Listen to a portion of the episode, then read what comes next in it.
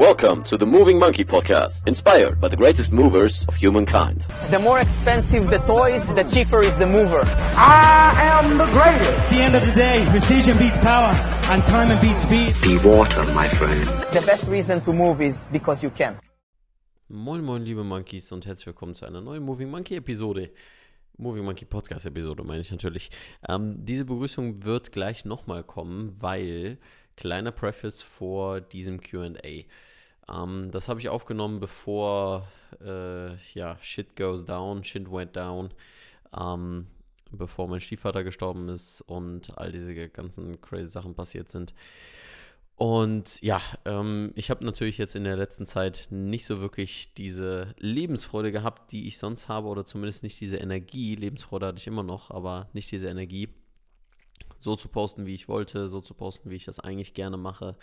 Ähm, und ähm, ja, ich mag einfach authentisch sein. Ich möchte nicht eine Fake Personality aufbauen ähm, über Social Media, wo man immer zeigt irgendwie, dass man happy ist und was auch immer, selbst wenn es nicht so ist.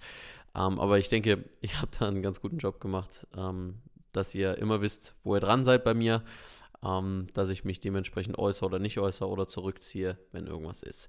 Diesbezüglich, die Energie, die ich in dem Podcast jetzt habe, ähm, das äh, einfach nur so als Hinweis, das war bevor das alles passiert ist. Ähm, ich wollte das Ganze jetzt aber nicht mehr zurückhalten und ähm, ja, haus jetzt dementsprechend einfach raus. Und das ist Teil 1. Ich habe eine kleine Umfrage gemacht, äh, damals noch auf der Instagram-Story, ob ihr das in zwei Teilen mögt, weil ihr mir so viele Fragen gestellt habt. Deswegen teile ich euch jetzt erstmal Teil 1 und dann kommt äh, die Tage Teil 2 auch raus. Deswegen vielen, vielen Dank nochmal für eure Fragen und ähm, ich hoffe, da ist sehr viel Wert jetzt mit dabei. Ich finde solche Podcasts immer ganz cool, erstens selber zu machen und zweitens mir von anderen Leuten auch anzuhören, weil die kann man sich mal locker leicht mal nebenbei immer reinziehen, kann währenddessen was lernen und ähm, ja, dementsprechend habe ich mir auch viele Gedanken natürlich gemacht, wie ich den Podcast und so weiter weiterführen möchte in Zukunft. Und eine Sache, die mir ganz klar war oder klar geworden ist, ist, dass ich keine Werbung und keine Sponsorships dafür annehmen will. Ähm, ich könnte natürlich jetzt hingehen und irgendwie sagen, hey, diese Episode ist gesponsert von und pipapo und ähm, ja, ich sag mal so, ich bin, was das, ähm, was dieses Einkommen dann, das zusätzliche Einkommen angeht, zum Glück nicht darauf angewiesen, ähm, weil ich äh, viele vertrauensvolle Kunden und Klienten habe, die eben im Coaching sind und ähm, ja, das ist auch mein Hauptfokus und das soll auch so bleiben. Ich möchte mit diesen Produkten einfach, also mit dem Coaching, der Akademie, den Workshops, den Büchern, einfach euch so viel ähm, Wert geben, wie es geht. Und ähm, das finde ich viel, viel wichtiger, als euch irgendwelche Produkte zu bewerben, hinter denen ich nicht stehe. Das kommt so oder so nicht vor. Ähm, nur, dass ganz ehrlich, Werbung bei einem Podcast, ich spule da auch immer vor, mich nervt das. Und das möchte ich einfach vermeiden, ähm, dass das hier beim Movie Monkey Podcast genauso wird. Deswegen habe ich mich dazu entschieden, ähm, dass es gar keine Ads geben wird und nichts an Sponsoring oder sonst was ähm, vorher oder zwischendrin als Werbepausen ähm, reinkommt. Und äh, demnach, damit das Ganze auch so gut weitergeht, gibt es eine kleine Gebühr. Nichts ist umsonst im Leben, ja, und die Dinge, die kostenlos sind, ähm, da freue ich mich einfach, wenn ihr einfach die Episoden teilt. Ihr wisst, dass ich in die Beschreibung immer wieder schreibe, mach gerne einen Screenshot. Aber das ist so meine, meine Bitte an dich, wenn du daraus Wert ziehst und diese äh, Folgen wertvoll findest, mach einen Screenshot, teile es mit deinen Freunden oder schick einfach den Link weiter und sag, hey, ähm, hör mal dir die Episode an, da könnte was für dich drin sein. Also einfach den Podcast teilen. Das ist die kleine Gebühr und kleine Bitte, die ich habe. Dafür bleibt der Podcast werbefrei. Und ähm, genau, von daher würde ich sagen, jetzt viel Spaß mit der Episode und äh, gibt nochmal eine kleine Begrüßung. Und ansonsten, ja, geht es jetzt langsam wieder los. Ich habe mich wieder ein bisschen recollected ähm, nach all dem, was passiert ist. Und dementsprechend würde ich sagen, machen wir einfach weiter so. Keep moving, sehr sexy und bis später. Einen wunderschönen guten Tag, lieber Markis, und moin moin und herzlich willkommen und dies, das, Ananas und so weiter, was ich gerne sage. Ne? Ich habe eine Instagram QA Rundumfrage gemacht und ihr Verrückten habt mir 100.000 Fragen gestellt und diese versuche ich jetzt in diesem Podcast einmal zu beantworten. Und äh, damit das Ganze auch vernünftig läuft, habe ich mir ein bisschen Zeit genommen, denn ich möchte ja nicht nur euch hier abfrühstücken mit den Fragen. Also, würde ich sagen, starten wir doch direkt rein, fangen wir direkt an, legen wir doch direkt los. Elena Sophino7 fragt: Schlaf. Du meintest, du liegst auf einer sehr dünnen Matte. Welche Vorteile hat das? Nun, ähm, ich habe mich mit dem Thema Schlaf sehr viel auseinandergesetzt, vor allem da ich im Studium, zur Studiumszeit, der Vier-Stunden-Warrior war. So, ja, vier Stunden reicht, oh, ja, kein Problem. Ähm, und dann aber irgendwann halt mir selbst eingestehen musste, dass das halt Schwachsinn ist. Ne? Ist halt so. Wir brauchen acht Stunden, wir brauchen vielleicht zum Teil auch mehr. Ähm, ich gehe gerade durch eine Phase des persönlichen Wachstums. Sehr viele Umstellungen bei Moving Monkey. Ich lerne extrem viel und mein Kopf ist die ganze Zeit am Rauchen. Und ähm, dementsprechend brauche ich mehr Schlaf. Ja, und äh, priorisiere ich Schlaf. Deine Frage war jetzt aber vielmehr noch darauf gerichtet, äh, wie ich schlafe, auf welcher Matte. Ich habe einen, Topper, also etwas, was normalerweise Leute nochmal auf ihre Matratze packen und äh, schlafe auf, wie gesagt, einer ganz, ganz dünnen Matte. Das ist eine dünne Matte, die, sagen wir mal, so drei, vier Finger dick ist und ähm, die lege ich einfach auf den Boden. Das heißt, kein Lattenrost, kein gar nichts.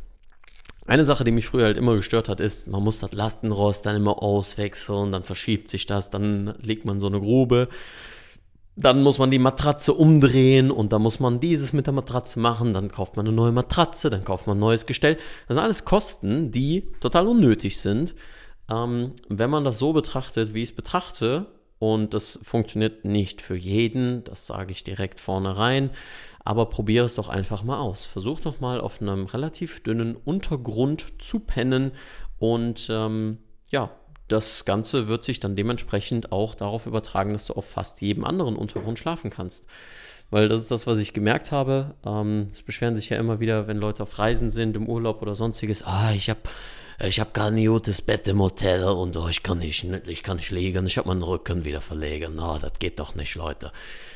Ja, ich kann eigentlich überall schlafen, weil da, wo ich zu Hause schlafe, es ist eigentlich so wenig Equipment, wie, es geht. Ja, also ähm, Resilienz in dem Fall. Und es ist nicht ungemütlich. Also, das ist ja etwas, was ich dann häufig bekomme. So, hey, ich will doch nicht auf dem Boden schlafen. Was soll das denn? Soll ein bisschen gemütlich sein. Ich will doch schlafen können. Es ist alles eine Frage der Gewöhnung. Und ich habe nie zu, zu irgendeinem Zeitpunkt das Gefühl gehabt, dass es irgendwie unbequem ist.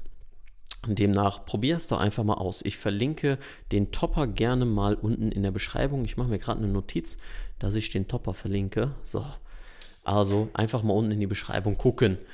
Jo, ähm, ich hoffe, das hilft. Ähm, bezüglich der nächsten Frage, Gabriel, ich weiß, dass dein Name hier hinter diesem Handel steckt, GG 98. Wie fängt man am besten mit der Eistonne bzw. der Kälte an? Länge, Häufigkeit, Atmung. Yo, das ist ähm, tatsächlich, ich glaube, diese Frage kam auch häufiger. Ähm, muss ich gleich mal, werde ich gleich sehen. Ja, genau.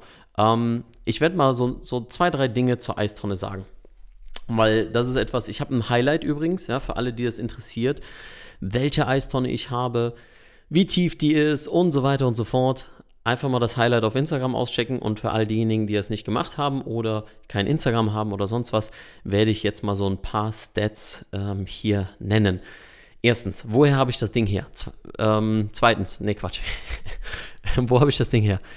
Ich habe das Ding aus dem Baumarkt. Das heißt, äh, ich bin einfach in den Baumarkt gegangen, habe nach einer Regenwassertonne geguckt und ähm, habe die dann aus dem Regal genommen, habe mich da reingesetzt im Baumarkt. Habe direkt geguckt, ob das passt. Ja ich sag mal so, die ist von der Größe her, lass, ich, äh, mich gerade mal selber gucken, ich glaube 200 bis 300 Liter passen da rein.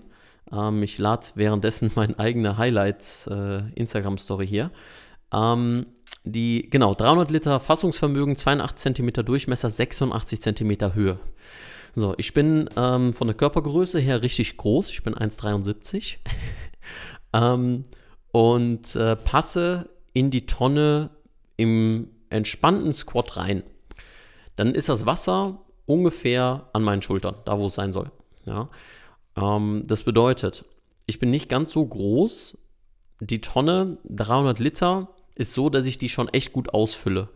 Das bedeutet, dass wenn du ein bisschen größer bist oder du ein bisschen mehr Platz haben willst, würde ich dir empfehlen, vielleicht eine 400, 500 Mill äh, Milliliter, 500 Liter Tonne zu äh, besorgen.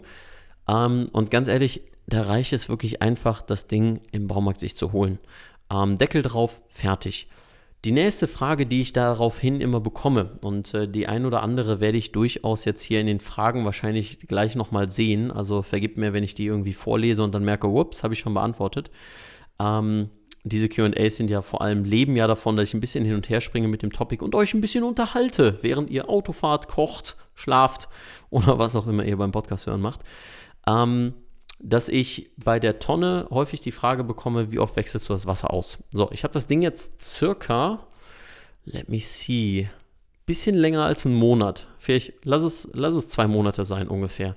Ich habe das Wasser bisher nicht gewechselt. So, das hat aber damit zu tun, dass es erstens sehr, sehr kalt ist draußen und äh, zweitens ähm, ich zu faul war, das Wasser zu wechseln. aber ich habe gemerkt, dass nach ungefähr einem Monat und dazu muss ich vielleicht sagen, ich bin dann nicht immer direkt geduscht da rein, sondern ich habe mich halt ähm, nach dem Sport vielleicht mit leicht, ein bisschen leicht geschwitzt da rein begeben. Ja? Ähm, und manchmal einfach auch direkt morgens. Ne? Ähm, und manchmal halt auch irgendwie äh, geduscht und dann da rein und ähm, was auch immer. Also ganz, ganz unterschiedlich. Bedeutet, ich habe mich jetzt nicht vorher unbedingt immer frisch sauber gemacht. Und der Deckel sitzt nicht immer hundertprozentig drauf. Das bedeutet, es können natürlich Blätter und so weiter immer mal da reinfliegen und äh, Sachen, die in der Luft hängen und so weiter. Ich habe gemerkt, dass nach circa einem Monat so ein bisschen, naja, das so ein bisschen algig wird. Also auf jeden Fall ein paar Teile darin rumschwirren. Das finde ich jetzt persönlich nicht schlimm. Weil wenn ich in den Badesee gehe, dann ist da auch Dreck. Ja, also das ist äh, da jetzt nicht ein großer Unterschied, dass ich da einen großen Heckmeck draus machen muss. Jetzt ist es trotzdem so, dass ich jetzt an der Stelle bin, wo ich sage, gut, jetzt müsste ich das Wasser mal auswechseln. Ich kann euch aber sagen, das Wasser stinkt nicht, das kippt nicht, so wie viele das behauptet haben. Und gesagt, ah, das kippt ja, ah, das wird dann eklig und so weiter. Das Wasser ist nach wie vor immer noch nicht eklig. Da schwimmt halt ein bisschen was an, an äh, Blätterzeug und so weiter drin rum, so, so ganz kleines Zeug, was man dann nicht einzeln mit der Hand rausholen könnte. Aber wie gesagt, das ist nicht schlimm. Ähm, Kalt ist es trotzdem ne? und funktioniert trotzdem. So, ähm, das zur Eistonne und dann war die Frage natürlich noch von Gabriel eben darauf bezogen, wie fängt man an? Länge, Häufigkeit, Atmung. So wie ich damit gestartet habe, war, dass ich natürlich erstmal eine Routine hatte mit Kaltduschen. Das heißt, ich würde dir nicht unbedingt empfehlen, von 0 auf 100 zu starten. Das ist ähnlich wie mit dem Mobility Training. Trainiere nicht direkt den Spagat, wenn du nicht einfachste Basics für deine Hüfte mal gemacht hast.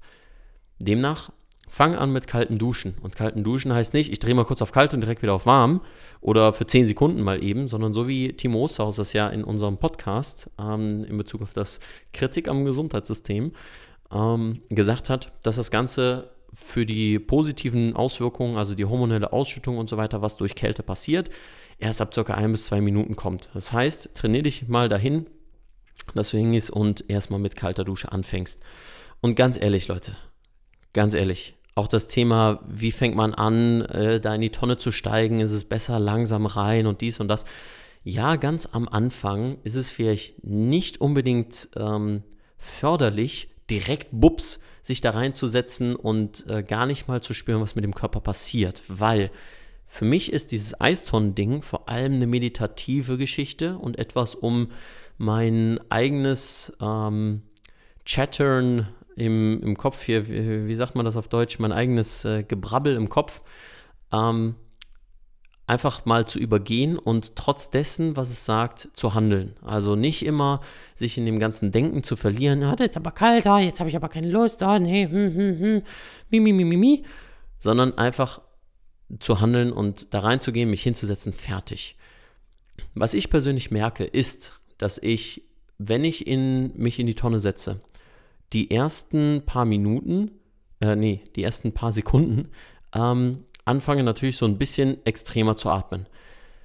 Lass die Atmung einfach passieren. Ich glaube, das ist das Sinnvollste, was du tun kannst. Lass die Atmung passieren, aber übertreib es nicht. Wir haben häufig einen angelernten Reflex und das ähm, schaut dort an alle Crossfitter, die nach dem, nach dem Workout immer auf dem Boden japsend liegen. Ja, das ist verdammt anstrengend, aber die meisten stellen sich extrem an, dass sie wirklich viel zu lange da unten bleiben und ähm, im Kollektiv auf dem Boden liegen und äh, so tun, als würden sie gerade sterben. Das ist häufig angelerntes Verhalten. Ähnlich ist das mit dem, ah, das ist kalt, Alter, das ist kalt, kalt, kalt, kalt, kalt, kalt, kalt, kalt. Wenn man irgendwie kalt duscht oder in einen kalten See springt oder was auch immer. Das ist eine Überreaktion. Und genau das, finde ich, lernt und lehrt einem äh, regelmäßiges Cold Exposure hinzugehen und ähm, zu merken, was ist jetzt gespielt und was ist angemessenes Verhalten in dem Fall. Ähm, was ist wirklich das, was mein Körper braucht und äh, was ist das, was ich zusätzlich übertriebenerweise ähm, hinzufüge? Was ist Theatralik? Und ich merke natürlich, dass je länger ich das mache, das immer besser wird. Aber meistens ist es nur deine innere Stimme und dein Kopf, der das Ganze schlimmer macht. Bedeutet, wenn du wirklich spürst, dich in die Tonne setzt und spürst, wie kalt das ist, das spürst du für circa 10, 15 Sekunden. Danach ist das Ganze wie eine Isolation, vor allem wenn du still sitzen bleibst. Wenn du darin schwimmst und dich bewegst, dann ist diese Isolation weg. Dann ist das natürlich die ganze Zeit kalt und das ist, ist dann wie Nadelstiche irgendwann. Aber wenn du einfach nur drin sitzen bleibst, versuchst deine Atmung von dem ersten langsam zu beruhigen, dann wirst du merken, oh, warte mal, es wird nicht kälter. Das ist nur mein Kopf, der sagt, ey, das ist unangenehm. Ey, sag mal, können wir jetzt rausgehen? Ey, sag mal, ich würde jetzt gerne wieder unter eine kuschelige Decke. Das ist jetzt aber echt kalt. Muss das so lange sein? Ich glaube, ich bin schon viel zu lange drin. Und genau darum geht es, to quiet the mind. Für mich, ja, ist das viel mehr eine Meditation als alles andere. Und ähm, deswegen, wie fängst du an? Indem du einfach anfängst. Mach dir nicht so viele Gedanken. Einfach die Dusche auf kalt drehen. Lass dich mal überraschen. Du wirst davon nicht sterben. Ja, die meisten haben so eine Angst davor, die sie davor aufbauen, die sowas von unbegründet ist, ähm, die dazu führt, dass sie das viel zu sehr zerdenken. Deswegen, dreh die Dusche nächstes Mal auf kalt. Lass diese Atmung passieren. Und dann wirst du merken, oh, ist doch gar nicht so schlimm.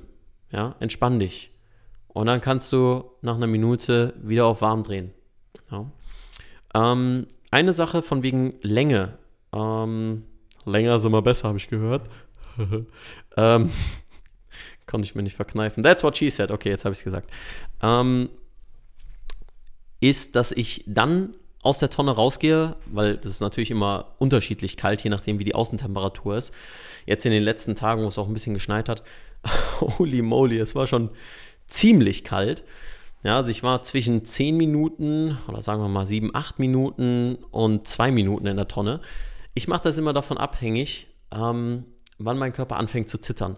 Wenn ich dieses Bibbern habe, vor allem, dass das, das fängt meistens so in meiner Körpermitte an und dann meine Zähne anfangen zu klappern, dann bin ich meistens zu lang drin. Ja, ich will den Körper nicht negativ konditionieren, dass das Ganze schon fast in Überlebensinstinktmodus rutscht, ja, sondern es soll kalt sein, ich soll mich daran gewöhnen, meditationsmäßig. Aber wenn mein ganzer Körper auch anfängt irgendwie zu zittern ähm, oder das an den Händen auf einmal so extrem weh tut, dann gehe ich langsam raus. Ja, aber versucht ähm, das Ganze einfach mal für euch zu verstehen, weil ich kann viel sagen. Das ist für jeden aber unterschiedlich. Deswegen geh hin, probier es aus, mach Erfahrung damit und ich kann es nur jedem empfehlen. Ähm, ich habe ich gebe euch ein Beispiel. Man sagt ja immer, ja, Cold Exposure bringt nichts wegen Regeneration und bla. Gibt Studien, die sagen dies, gibt Studien, die sagen das. Die einen, die sagen Wärme und die anderen, die sagen 15 Minuten, ah, dreimal und keine Ahnung. Ganz ehrlich, probiert es für euch selber aus. Eine Sache, die ich euch sagen kann, ich konnte gestern kaum laufen vom Beintraining und ähm, war heute wieder, nee, war gestern und heute wieder in der Tonne und mein Muskelkater ist irgendwie weg. Ich kann es euch nicht erklären. Ich kann es euch nicht erklären. Das ist mein Gefühl. Ich kann mich vernünftig wieder bewegen. Mein Bewegungsapparat ist nicht mehr so eingerostet und steif.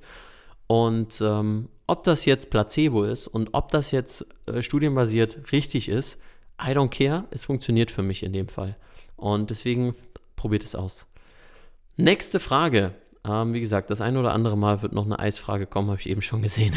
Ich habe eben auch gesehen, Timo Krüger, K-R-G-E-R, Äh, denke ich, steht für Krüger oder Krüger oder äh, ja. Ähm, Timo auf jeden Fall hat auch ähm, gefragt, was hast du eigentlich für einen Topper? Werde ich, wie gesagt, verlinken. Nächste Frage, franzi.r.r. Ähm, ist ein Flexibar sinnvoll, beziehungsweise warum nicht?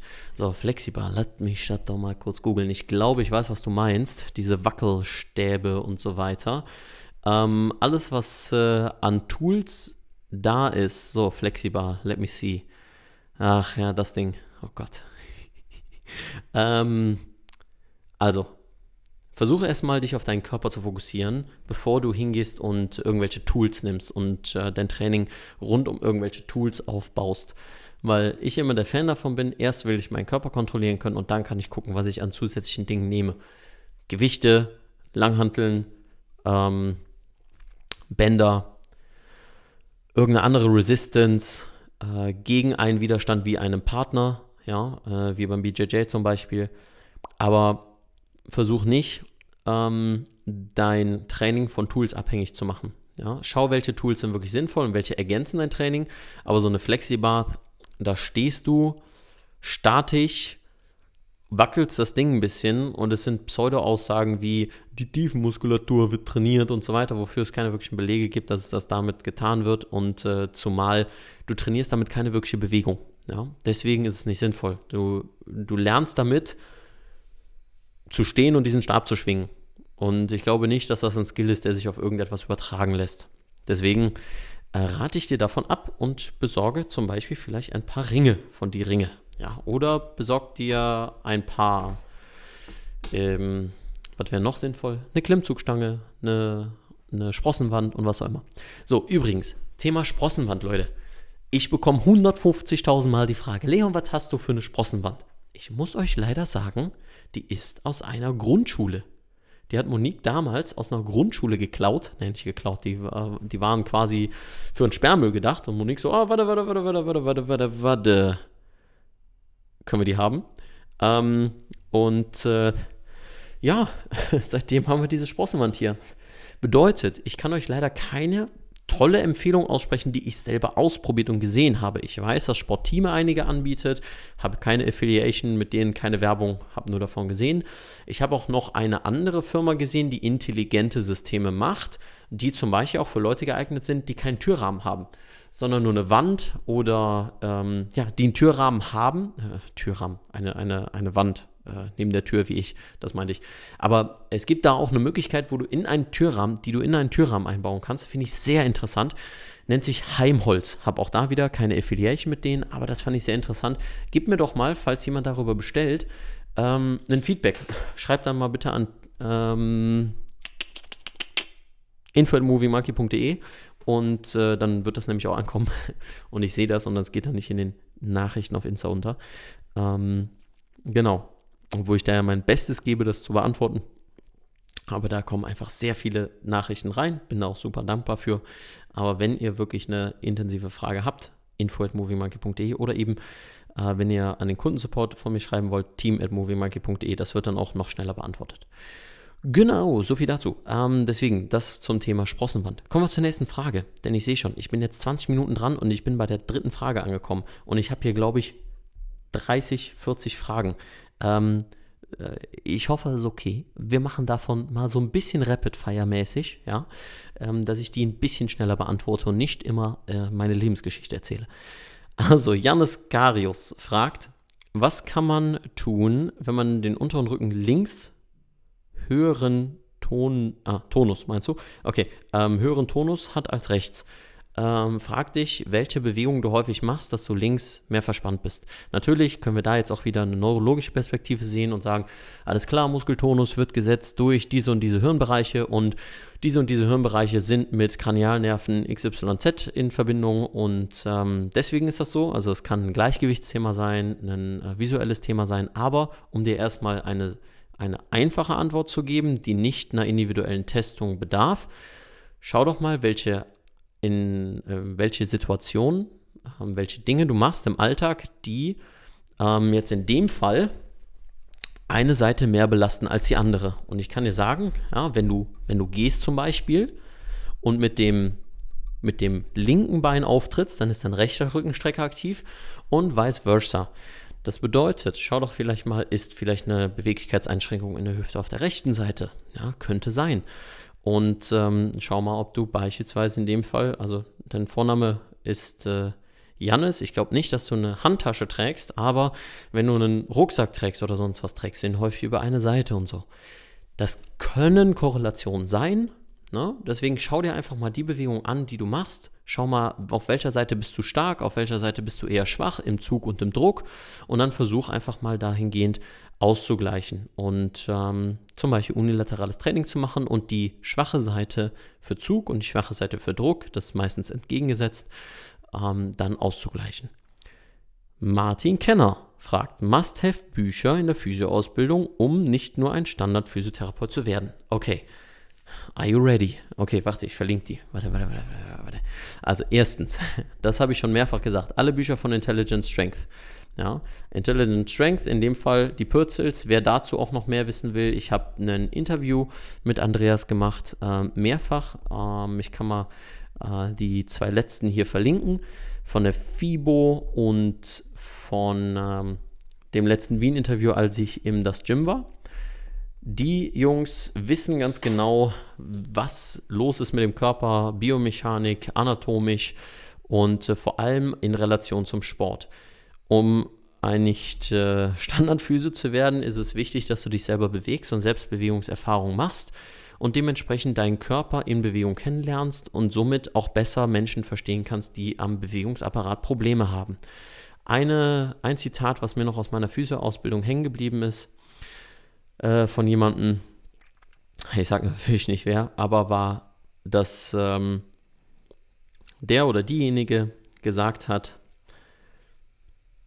ich äh, habe mit Sport aufgehört, weil ich keine Zeit mehr habe, weil ich Physio studiere und das so viel Zeit einnimmt. Und der erste Gedanke, den ich hatte, du hilfst Menschen daran, in Bewegung wieder besser zu werden. Deshalb, alleine deshalb solltest du dich auch selbst bewegen. Vielleicht auch alleine deswegen, weil es dir selbst gut tut und weil es irgendwie eine Notwendigkeit ist. Aber um Menschen am Bewegungsapparat zu helfen, sehe ich es als sinnvoll und notwendig, ähm, dass du dich selber mit Bewegung auseinandersetzt. Demnach, welche Übungen, nee, welche Übungen, welche Bücher sind da noch gut? Explain Pain, ja, Thema, ähm, und wenn ihr den hier klicken hört, dann wisst ihr, dass ich mitschreibe, dass ich auch alles schön verlinke und nichts vergesse. Explain Pain, ähm, wenn es um ähm, Schmerztheorie geht und äh, eine wirklich sinnvolle Art und Weise mit Schmerz umzugehen, über Schmerz zu kommunizieren und eben nicht solche Dinge zu sagen wie, oh, das ist verkürzt, das müssen wir wieder länger machen. Ne? Ähm, Jod, was hier wird da noch? Must-have-Bücher. Also, let me see, let me see. Mm, mm, ich glaube, dass ähm, rein von, von Büchern natürlich nichts über ein einen guten Anatomieatlas geht, den du aber so oder so schon haben wirst. Ja. Ich meine, das sind halt die Basics. Ähm, und ansonsten würde mir noch einfallen, in dem Fall Training beginnt im Gehirn, damit du die neuronale Komponente auch nicht ganz auslässt. Ähm, natürlich ist das Thema durchaus in der Kritik und ähm, ist sehr, sehr kompliziert und komplex, aber Lars weiß da genau Bescheid und deswegen die Bücher von Lars Lienhardt in dem Fall würde ich sehr empfehlen. Und natürlich kann ich, wenn ich die Bücherfrage gestellt bekomme, nicht darüber hinwegsehen, unser eigenes Buch zu bewerben. Ja, das ist ja ganz verständlich. Ich bin ja auch stolz darauf, dass ja auch das zweite Buch aus dieser Calisthenics Meets Mobility Reihe in diesem Jahr erscheint. Und wenn du einen ganzheitlichen Blick rund um das Thema Bewegung, Flexibilität, Movement und äh, Bodyweight Training haben willst, dann auf jeden Fall das KDX Mobi Buch. 1.0, damit auf jeden Fall anfangen und das 2.0, das kommt dieses Jahr raus. Damit weitermachen. Lana Studen, Studeni ähm, hat äh, gefragt, welche Mobility-Übung oder welche Übung generell rätst du bei einem eingequetschten Infraspinatus? Also ist die Frage, ob der wirklich eingequetscht ist. Ne? Da, da müssen wir, und das äh, führt mich wieder auf Explain Pain, wir müssen vorsichtig sein mit solchen Begrifflichkeiten, mit solchen Worten, mit solchen Bildern. Ja, woher weißt du, dass er eingequetscht ist? Kann natürlich sein, dass du irgendwie ein Trauma hattest und sonst was und im MRT da ganz klar zu sehen ist, dass er eingequetscht ist. Aber häufig ist das nicht der Fall. Also Punkt Nummer eins, dieses Bild aus dem Kopf bekommen, dass da etwas eingequetscht ist. Punkt Nummer zwei, guck dir die Bewegung an, die nicht gut funktioniert. In dem Fall, was macht der aus, was macht der, jetzt habe ich es schon vorweggenommen, was macht der Infraspinatus? Der macht eine Außenrotation. Also, was kann dabei helfen? Außenrotation. Ja, entweder trainiere ich die Außenrotation auf in verschiedenen Positionen. Eine Übung ist zum Beispiel im neuen Buch. Aber ich glaube, die habe ich auch im alten Buch. Habe ich, habe ich, habe ich nicht, habe ich? Nee, habe ich nicht. Ähm, deswegen haben wir sie ja im neuen Buch eingepackt. Der Banded Press findest du ansonsten unter der Schulter Mobility Playlist auf YouTube. Und ähm, zweitens kann es hilfreich sein, dann vielleicht die Innenrotation zu trainieren, damit der, damit der Außenrotator in dem Fall durch die Ansteuerung der Innenrotation ähm, locker lässt. Ja, dass da einfach ähm, das Ganze etwas entspannt. So, und ansonsten ist das eben abhängig von der Bewegung. Ich würde solche Dinge nicht immer nur abhängig von einem Muskel machen, sondern den Muskel immer in Relation zu anderen Dingen setzen, wie zum Beispiel dem Rest der Rotatorenmanschette in dem Fall. Ja, und dann vor allem auch in der Bewegungsebene, in der das ganze Problem auftritt. Ist es beim Armheben? Ist es beim von der Seite den Arm wegstrecken? Ist es den Arm hinter den Rücken legen, weil der dann auf Dehnung kommt und deswegen das irgendwie weh tut? Ja, und dann gucken, dass du an der Bewegung selber arbeitest. Christiane-Movement fragt, warum nimmt man manche Schmerzen nur wahr, wenn man zur Ruhe kommt? Naja, ganz einfach. Adrenalin und dass der Körper erst, ähm, weil er eben mit so vielen Dingen beschäftigt ist, erst häufig in Ruhe sich damit auseinandersetzen kann, was jetzt gerade vielleicht mehr Aufmerksamkeit braucht. Schmerz ist eine Bitte um Veränderung, sage ich immer wieder, und Schmerz ist auch immer ein Hinweis darauf, dass das Nervensystem sich in einem Bereich nicht sicher fühlt und dementsprechend ähm, dort Input braucht, was für einen Input auch immer. Bewegungsinput, Bewe ähm, Input über äh, Sensorik, ja, also sensorischer Input, also über die Haut oder ähm, indem man etwas tiefer geht, äh, durch Massagen oder was auch immer. Es können zig Millionen Dinge sein. Letztendlich aber, dass dein Körper sonst einfach so viel mit anderen Dingen beschäftigt ist, schrägstrich mit Überleben beschäftigt ist, dass es dir gar nicht die Möglichkeit gibt, diesen Schmerz wahrzunehmen. Und ähm, Demnach kann es hilfreich sein, zu gucken, warum kommt der Schmerz nur in Ruhe und nicht in Bewegung. Gibt es überhaupt dann die Unterscheidung in dem Fall, dass der Schmerz bei Bewegung tatsächlich auftritt? Also wenn du mal zur Ruhe kommst und dann mal testest, wird der Schmerz dann durch eine bestimmte Bewegung denn mehr? Ja, kann er durch, durch eine Bewegung mehr provoziert werden. Und das gibt dir dann einen Hinweis darauf, wenn du dich dann bewegst und wenn du in einem Sport äh, irgendwas Sportliches machst, bestimmte Bewegungen machst, die vielleicht damit zusammenhängen, dass ähm, dir das etwas mehr Hinweis darauf geben kann, äh, warum, wieso das dann wehtut, wenn es in Ruhe ist. Ja, dass du quasi von der Perspektive dann mal kommst und guckst. Dann fragt Gesas Schulte, nee, Ges Gesa Schulte, das ist immer, das ist immer äh, schön, die, die Namen zu lesen und sie dann falsch zu lesen. Ähm, Gesa Schulte fragt, was ist für dich Hypermobilität? Also es gibt ein, es gibt ein paar Tests, ja, in denen man Hypermobilität testen kann. Ähm, äh, das sind Sachen wie, kannst du deinen Daumen ja, von dem, von dem, äh, vom Arm, kannst du den Daumen zu deinem Unterarm führen. Ja, also kriegst du den da quasi dran gedrückt. Dann äh, kannst du deine Finger überstrecken, kannst du deine Ellbogen überstrecken, deine Knie überstrecken. Ähm, solche Geschichten. Und ähm, Hypermobilität kann sich auch häufiger mal äußern in sehr äh, weichem oder sehr, sehr elastischem Bindegewebe, ja, dass du deine Haut extrem weit vom Körper ziehen kannst, verhältnismäßig. All das sind verschiedene Möglichkeiten, an denen man das sehen kann. Ähm, und ansonsten, also da spreche ich diese per Definition Hypermobilität an. Ansonsten ist für mich Hypermobilität halt ein, ein Ausmaß an Beweglichkeit, welches, und man muss das immer im Durchschnitt sehen, man kann das nicht als alleiniges betrachten, oh Gott, das ist jetzt hypermobil, weil Leon kann Spagat, der ist hypermobil, ähm, sondern man muss das eben im Durchschnitt betrachten und man muss dann irgendwie auch betrachten, dass äh, Hypermobilität häufig mit Schmerzen korreliert, häufig mit Schmerzen zu tun hat. Ähm, nicht immer, aber häufig. Und ähm, insofern ist Hypermobilität für mich ein Ausmaß der Beweglichkeit, welches nicht ordentlich stabilisiert werden kann und zu Problemen innerhalb einer, einer Bewegung ähm, führen kann, was auch natürlich dann zu Schmerzen führen kann. Also bedeutet, warum Probleme in einer Bewegung? Probleme in einer Bewegung kann halt einfach sein, dass zum Beispiel durch einfach ein überbewegliches Kniegelenk in der Streckung jedes Mal beim Laufen das Knie extrem überstreckt und dadurch irgendwann gereizt ist, wenn man immer bestimmte Art und äh, eine bestimmte Kilometeranzahl läuft oder sonst was. Ja, das wäre, wäre schon mal ein Hinweis. Aber in der Regel brauchen sich viele keine Gedanken um Hypermobilität zu machen. Das hätten sie längst schon gemerkt.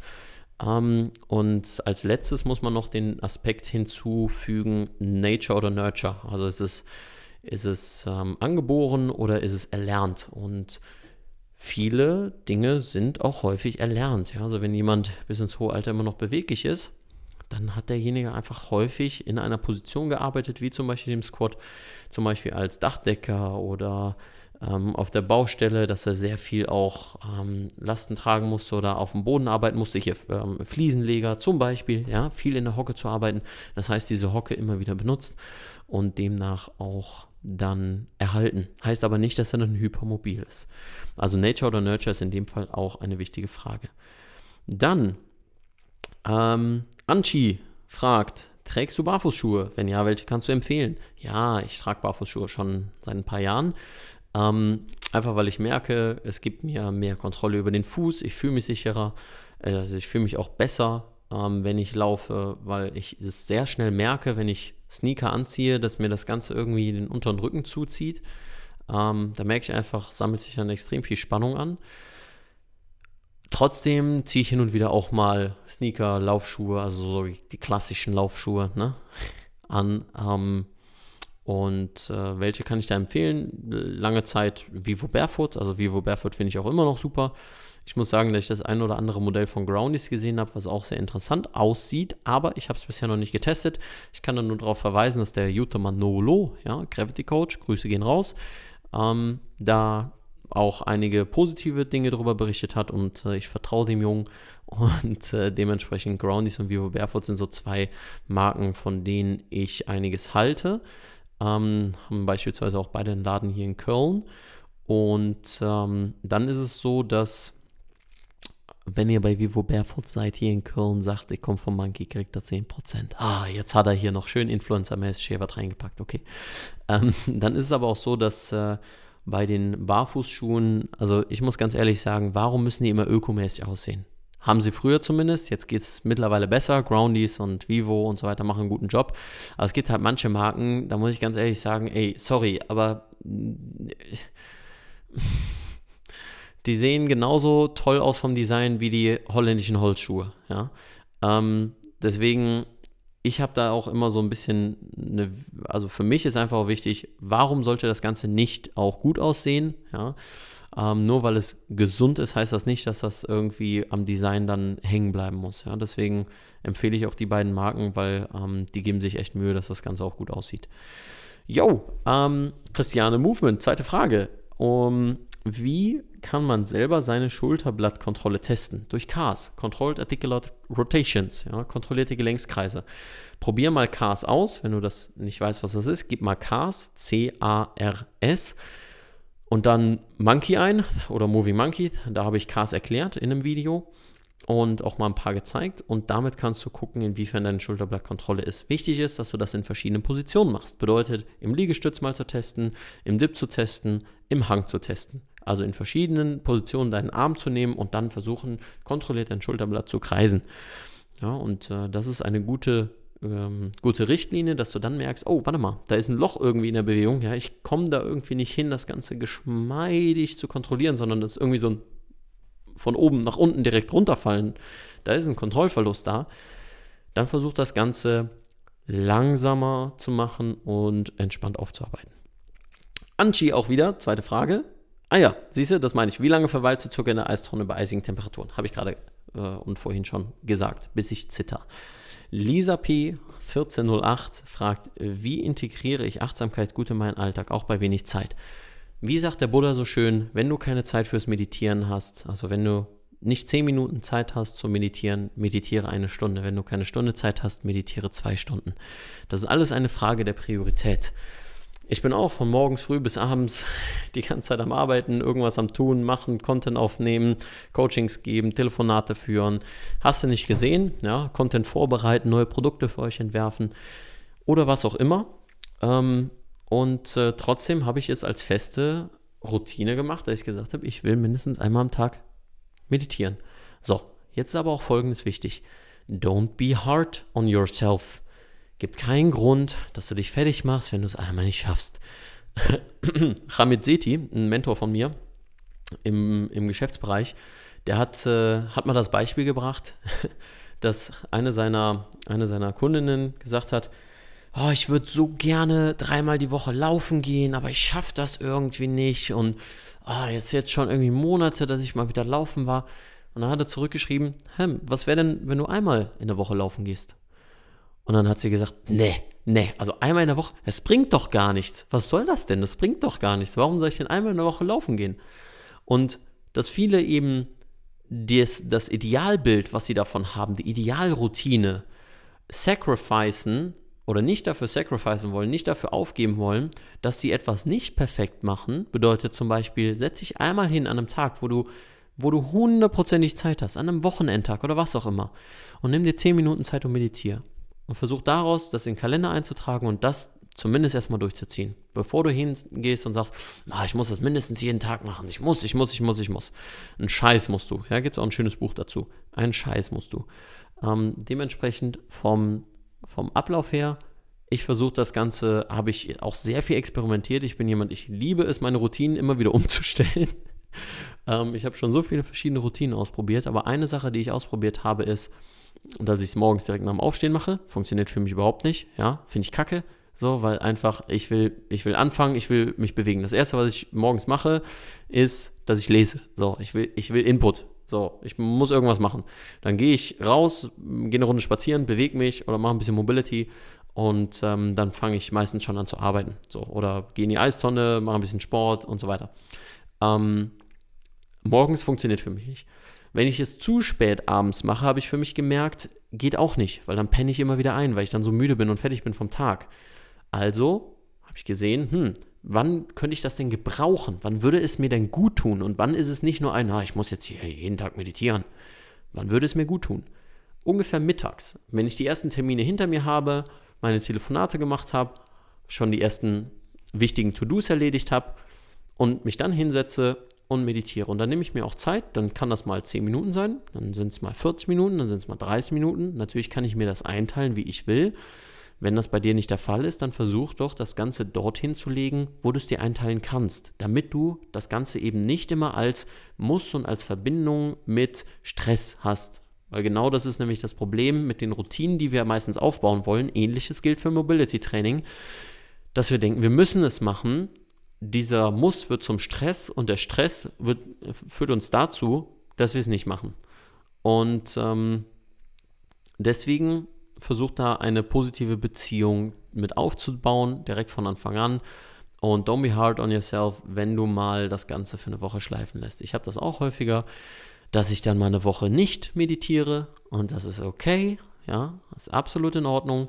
Auch wenn du mal keine Mobility machst, es geht um das Langfristige wenn halt daraus dann zwei, drei, vier, fünf und ein halbes, also Monate und ein halbes Jahr werden, dann solltest du mal mit dir in die Kritik gehen und äh, mal ehrlich zu dir sein und sagen, hm, wie kann ich das jetzt wirklich integrieren und ist das wirklich wichtig für mich? Ja, ist das für mich wichtig jetzt gerade in meiner aktuellen Lebensphase? Weil ich gebe dir ein Beispiel. Ich habe morgens immer gejournalt und äh, jeden, jeden Tag geschrieben. Bis ich gemerkt habe, hey, es kreiert irgendwie morgens immer Stress. Ich brauche jetzt aktuell nicht mehr, nicht mehr Introspektion, sondern ich möchte Input haben. Also stelle ich meine Routine um und gehe hin und sage, gut, dann werde ich jetzt in dem Fall eben ähm, nicht journalen, sondern lesen. So, und damit fühle ich mich einfach besser. Und mach das, was dir gut tut. Und nicht das, was du denkst, was du von außen aufgetragen bekommst, weil es macht jeder und irgendwelche Unternehmer oder Persönlichkeitsleute, die sagen, hey, wir müssen alle meditieren und Om Shalom und keine Ahnung was. Yo, so viel dazu. ähm, genau, und von wegen auch bei wenig Zeit. wir haben alle genügend Zeit. Ja, das ist eine Ausrede. Ben WDM, Wiedemann. ähm, warst du bei äh, Ido Portal auf einem Workshop? Wenn ja, wie hat sich deine Sicht auf Bewegung verändert? Ido hat mich komplett verändert. Ohne Ido wäre ich nicht der, der ich heute wäre, bin, sein, wollen würde, wie auch immer. ähm, ich war auf zwei oder drei, auf zwei Workshops bisher bei ihm. Ähm, der eine war Movement X und der andere war Juggernaut. Und ansonsten habe ich mir jeglichen Content von ihm reingezogen. Also wirklich alles. Alles, alles, alles, alles, alles, was es irgendwie im Internet zu finden gibt bei ihm. Oder von ihm. Ähm, genau. Mhm. Diesbezüglich hat sich meine Sicht auf Bewegung 100% dadurch verändert, weil er in dem Fall für mich ein Vorbild ist, weil er nicht nur äh, jemand ist, der reines Faktenwissen verkörpert. So, sonst hätte ich ja auch gesagt, oh ja, die Leute aus der Uni, die haben, haben auch total meine Sicht auf Bewegung verändert. So haben sie aber nicht, weil so wie sie mir Sachen beigebracht haben, hat mich das nicht gepackt, nicht wirklich beeinflusst, nicht wirklich inspiriert. Und ähm, Ido hingegen ist für mich jemand, der die Dinge lebt, der ein Vorbild ist, weil er die Dinge selbst macht und nicht nur aus dem Buch abliest. Und ähm, ein, und das finde ich immer, immer am allerspannendsten, eine Art Renaissance-Man ist. Wenn euch der Begriff nichts sagt, gebt das mal ein, Renaissance-Man. Also jemand, der ein großes Verständnis von vielen Dingen hat und die Bezüge zwischen diesen Dingen sieht. Ein großes Verständnis, man man weiß ja von ihm, dass er sagt, ja, I'm a Movement Generalist und so weiter. Aber das Ganze überträgt er nicht nur, diese Philosophie, ein Generalist zu sein, nicht nur auf Bewegung an sich, sondern auf alle möglichen anderen Dinge, die, ähm, die er weiß, ja, oder welche Wissensfelder er verknüpft. Und das finde ich einfach immer extrem, extrem, extrem spannend. So, ich mache hier gleich mal eine kurze Pause. Aber wir haben hier schon 45 Minuten. Ich werde aber noch einige Fragen beantworten, weil es sind noch viel zu viele Fragen offen. So, also ich mache eine kurze Pause. Ja, und dann kommen wir gleich wieder.